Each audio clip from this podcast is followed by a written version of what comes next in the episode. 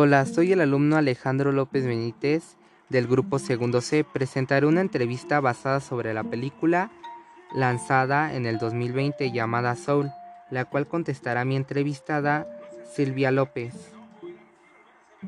Comenzamos. Pregunta número uno. ¿De qué trata la película? Trata sobre un profesor que brinda la clase de música de secundaria con sus sueños frustrados. De jazz. Un magnífico día fue invitado a una orquesta en un club nocturno de Nueva York, pero cuando iba caminando, eludiendo trampas que una ciudad puede tener entre las obras públicas, el tránsito y las conglomeraciones, Joe, el profesor, muere y pierde su sueño de toda la vida, cantar jazz en Nueva York. Al morir Joe, descubre que no existen dos planos administrativos dentro de los cuales se considera el más allá un lugar donde van los muertos y otro donde están los no vivos. En su intento por regresar a tener una presentación, termina yendo a un mundo previvos, donde conoce 22, un alma perdida que no ha encontrado su chispa para irse a la tierra y por ello acepta ayudarla. Después de ayudar a 22 a encontrar su chispa para que ella pueda irse a la tierra y por esta actitud que le brinda segunda oportunidad para vivir gentil.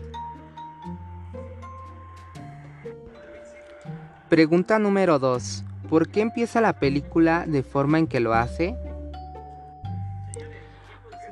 Porque le muestra su pasión por brindar la clase de música que le satisface, que le gusta, que la disfruta, ya que el jazz le llama la atención desde muy pequeño. Pregunta número 3. ¿Esta película cuántos, cuántos personajes tiene? Joe, el profesor, que es el personaje principal, la mamá de Joe, su gato y número 22, la alma perdida.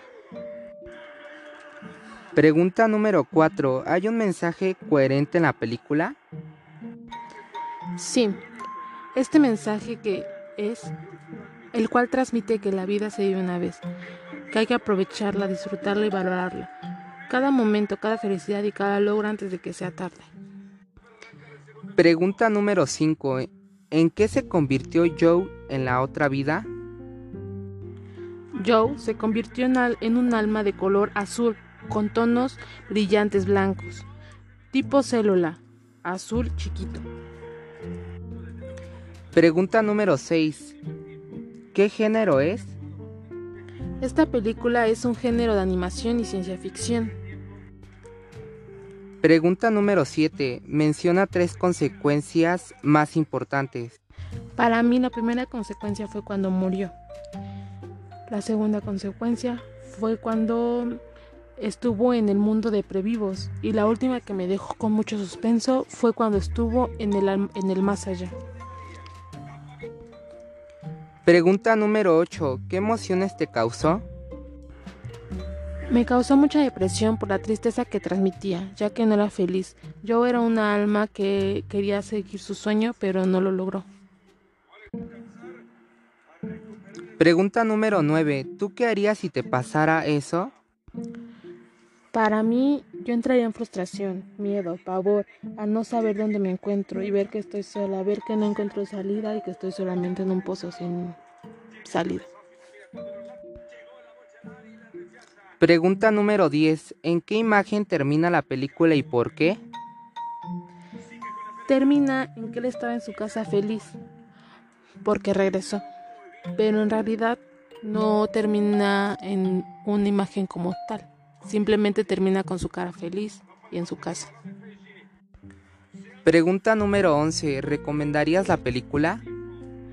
Claro que sí la recomendaría, es muy entretenida, es de comedia y es una película muy bonita para ver en familia.